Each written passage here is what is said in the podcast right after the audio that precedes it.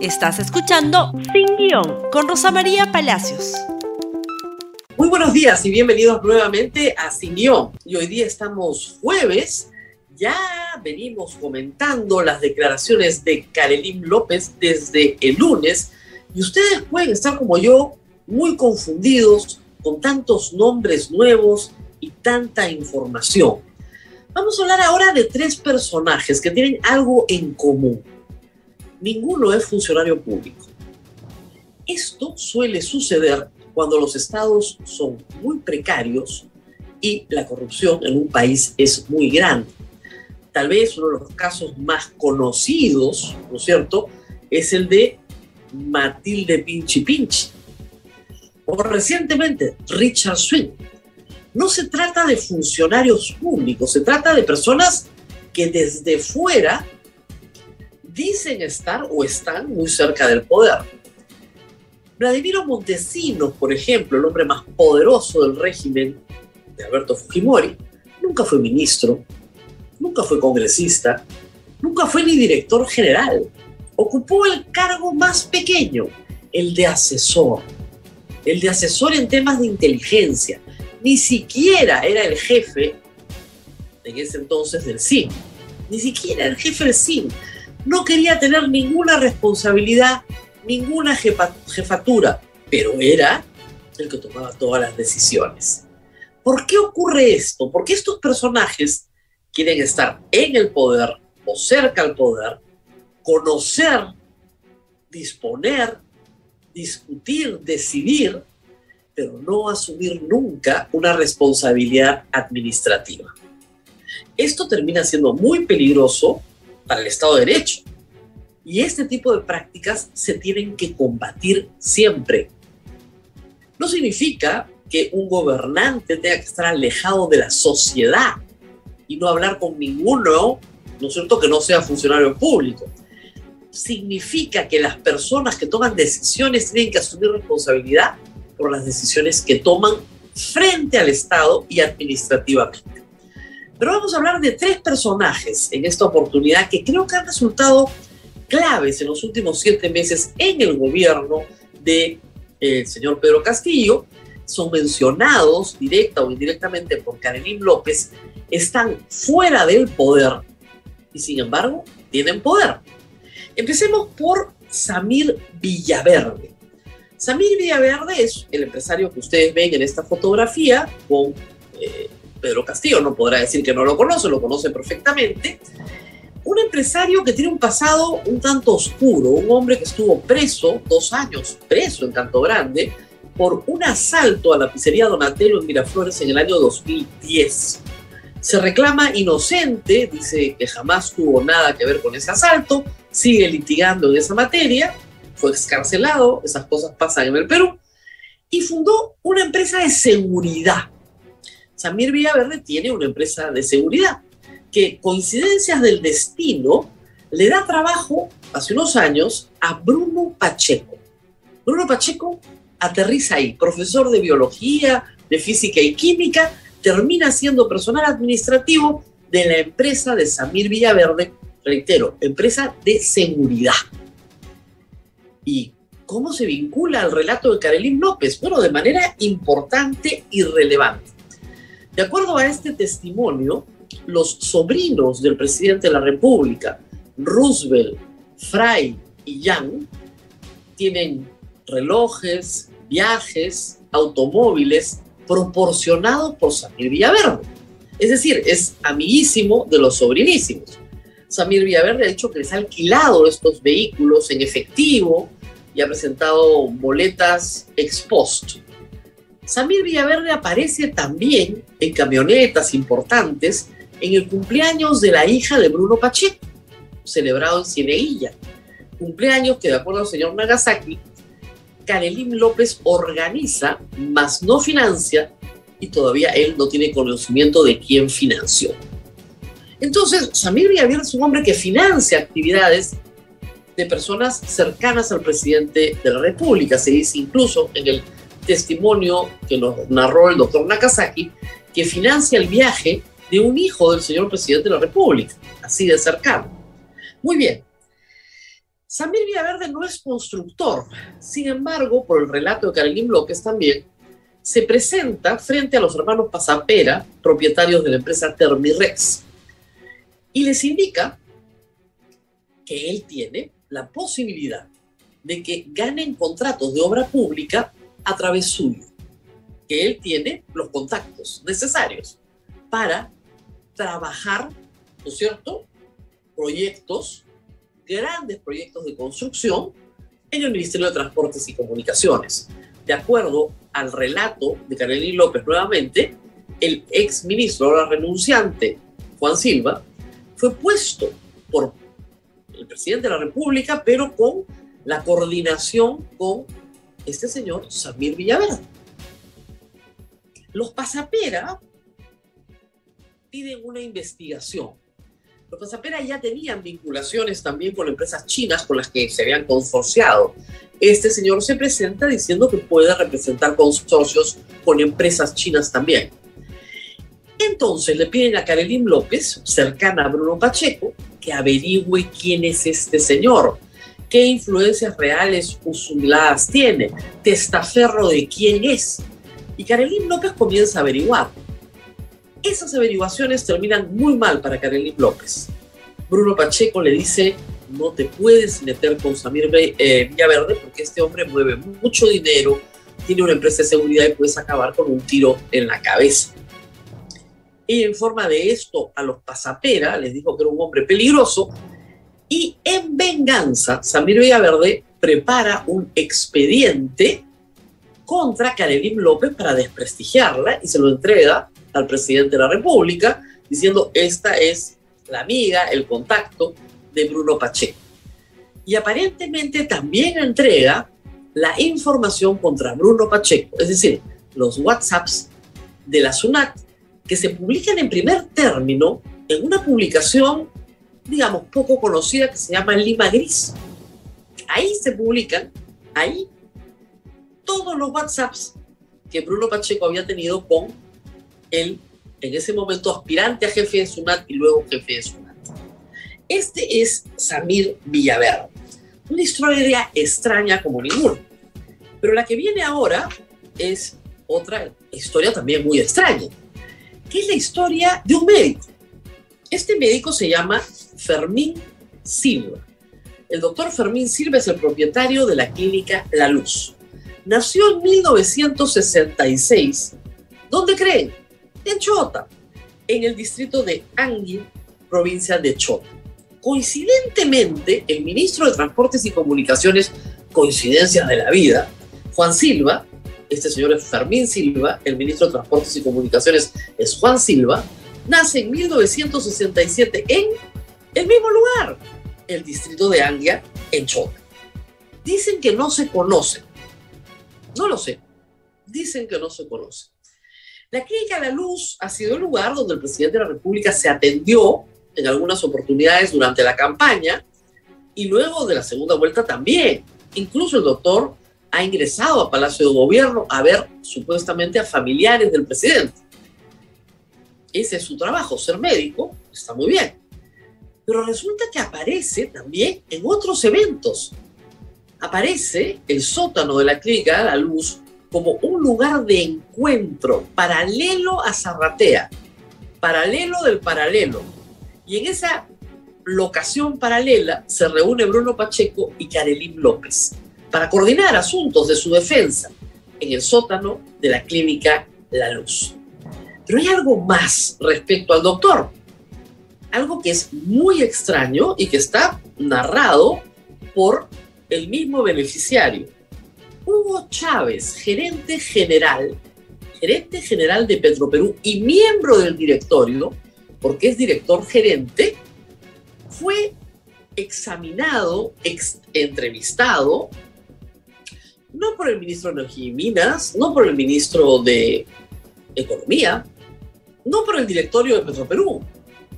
No, fue evaluado, entrevistado por el doctor Fermín Silva, que no tiene cargo público.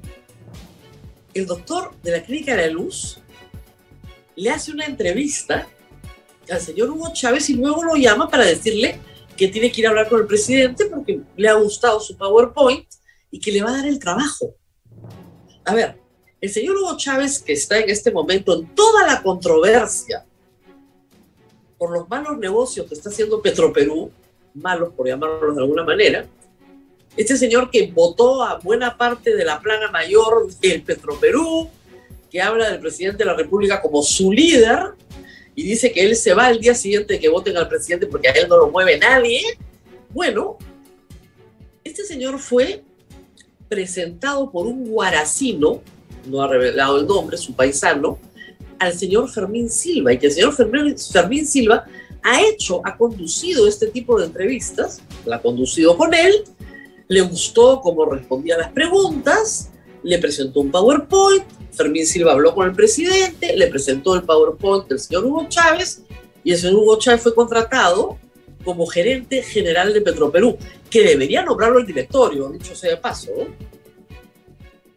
y le exigen al entonces ministro Merino, ministro de Energía y Minas, que había sido apoyo del presidente durante la campaña, le exigen que como Ministerio de Energía y Minas lo nombraran también director que era imprescindible que fuera director, o sea, miembro del directorio y gerente, las dos cosas. Y el señor ministro dice, no. él estaba con la banda en la mano porque iba a juramentar. Él dice, pasa, pasa, papito. Bruno Pacheco le dice, si no lo pones, tú ya no juras. Y en 20 minutos consiguieron a alguien de PCM, un asesor de PCM, para que juramentara como ministro de Energía y Minas. Y por supuesto, Bruno, eh, perdón, este, Hugo Chávez apareció como miembro del directorio al día siguiente y como gerente general de Petroperú. ¿Qué tal? ¿Por qué el doctor Fermín Silva, dueño de la clínica La Luz, entrevista a los que van a ocupar puestos en el Estado peruano de tamaña responsabilidad? No hay ninguna explicación. Igual, el señor Samir Villaverde, ¿Por qué ofrece obras públicas? ¿Por qué prepara expedientes contra sus enemigos políticos? ¿Por qué sucede todo esto alrededor del presidente de la República? Bueno, en este momento hemos avanzado bastante, pero les he ofrecido tres personajes y una yapa. Y bueno, continuamos este relato. Les he hablado ya de dos personajes que hay que tenerlos en el radar ahora todo el tiempo. No son funcionarios públicos, no tienen que rendirle cuentas a nadie pero aparecen en estas historias todo el tiempo, a tal punto que se repite su participación y llama la atención su cercanía al presidente de la República, que es innegable. El tercer personaje es el dueño de la casa del Girón Zarratea en Breña, el señor Alejandro Sánchez Sánchez, que lo vemos acá. Ahí estuvo dando declaraciones al Congreso de la República, ahí está en la puerta de su casa. Este hombre de 37 años es dueño de la empresa Aldalab, que vende insumos médicos, dispositivos médicos, insumos químicos, a veces al Estado, pero en pequeños contratos, nada grande, nada importante, tiene algunos contratos, muy bien, y es además también, obviamente, chotano, faltaba más. Muy bien, este señor ha dicho que él, y lo ha dicho el presidente, lo único que le da al, presidente es cafecito, es comida chotana, sopa chochoca, que es una casa de cuatro o cinco pisos donde se desarrollan actividades diferentes, ahí vive su mamá, eh, y bueno, es un centro de, en realidad, de reunión familiar, actividades familiares. No es lo que dice Karelín López. Karelín López dice que en ese domicilio fue a recoger ¿no es cierto?, un documento que iba a preparar el ministro en ese entonces de Defensa, el señor Carrasco, para acreditar que Bruno Pacheco iba a continuar trabajando en el Estado como asesor del Ministerio de Defensa y que con ese documento iba a acreditar que tenía trabajo ante el juez para que acreditara que no había peligro de fuga y no le tenían que dar prisión preventiva. El señor Alejandro Sánchez Sánchez, que pasa bastante desapercibido, sin embargo, adquiere eh, mayor notoriedad en el relato de Karelín López. ¿Por qué? Acá regresemos un ratito a Samir Villaverde.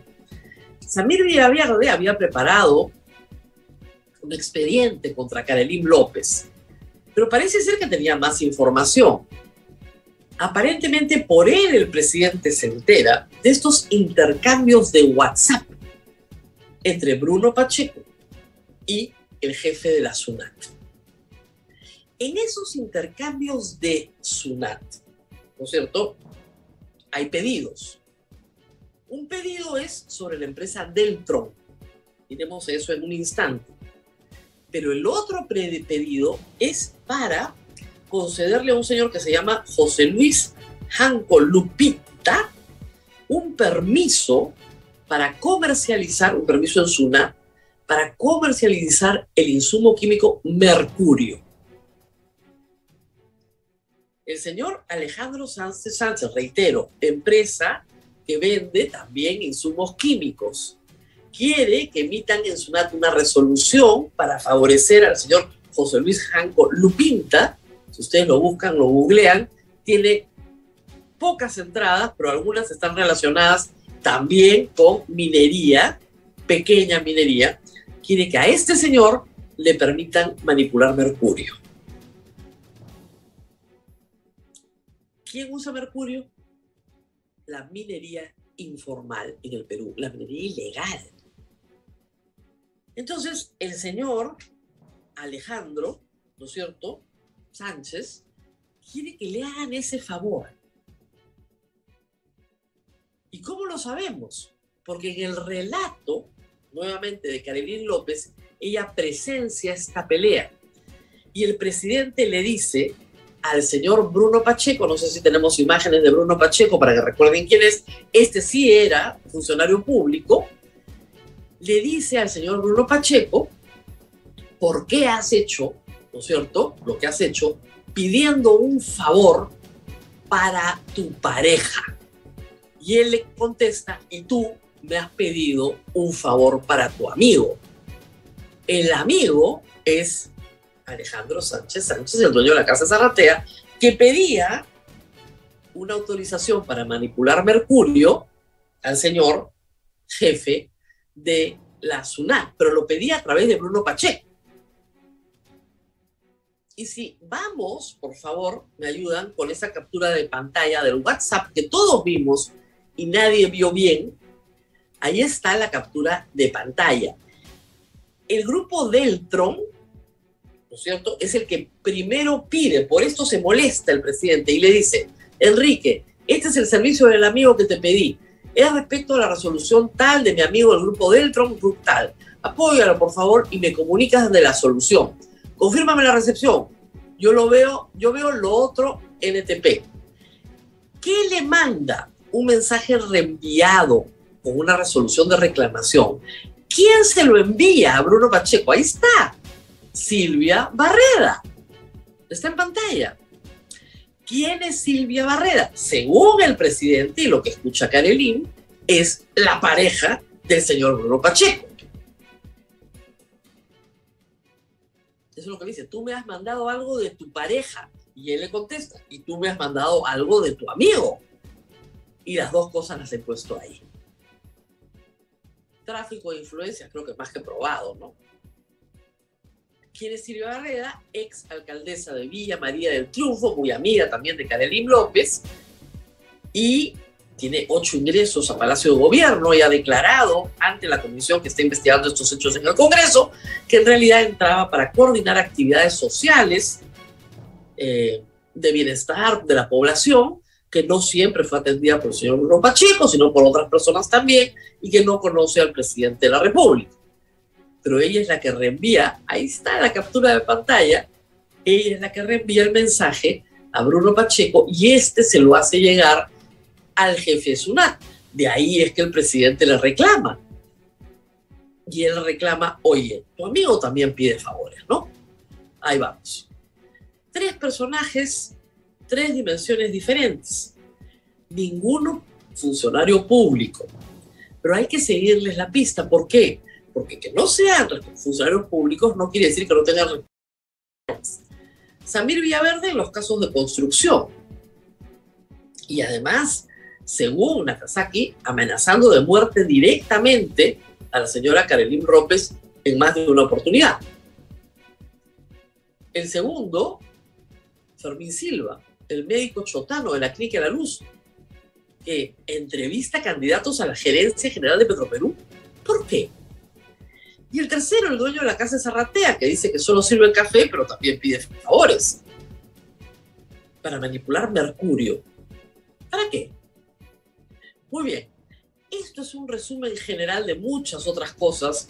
Vamos a seguir trayendo personajes, no son los únicos, por cierto, pero creo que son muy relevantes y en la confusión que tenemos entre tanto domicilio, tanto nombre y tanto hecho, se nos va perdiendo la información y no hay que perderla de vista.